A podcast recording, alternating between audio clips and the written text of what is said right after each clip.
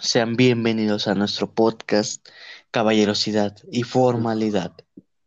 Los acompaña Jesús Eduardo García Exada y Guillermo Ramos Medina. Para comenzar, hay que tener entendido el significado de cada uno de estos conceptos. Hay que tener en claro que la caballerosidad se define como un comportamiento propio del hombre que obra como un caballero, con cortesía, nobleza y distinción.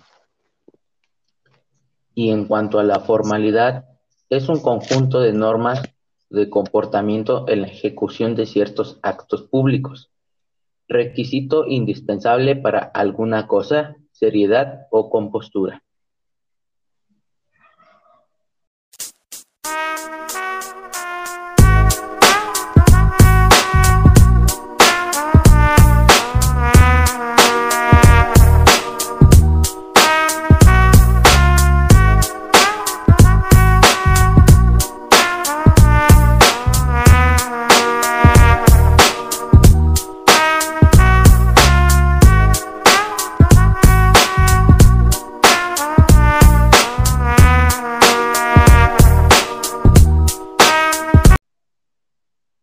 Después de haber tomado en cuenta las definiciones básicas, ¿qué tal si pasamos a entonar nuestro glorioso himno que nos define como todo un caballero?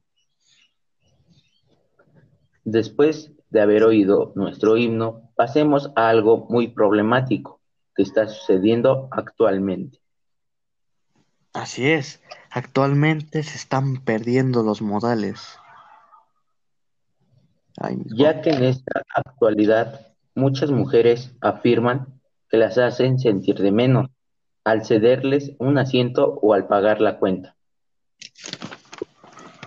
Pero están cometiendo un grave error, ya que la caballerosidad no hace sentir de menos a una mujer. La caballerosidad no solo aplica para ellas, aplica para niños, para adultos mayores, para, nos, para los hombres y en sí las personas en general. Además, la caballerosidad se nos ha inculcado a través de, de las generaciones. Así es que deja esos pensamientos negativos en contra de la caballerosidad.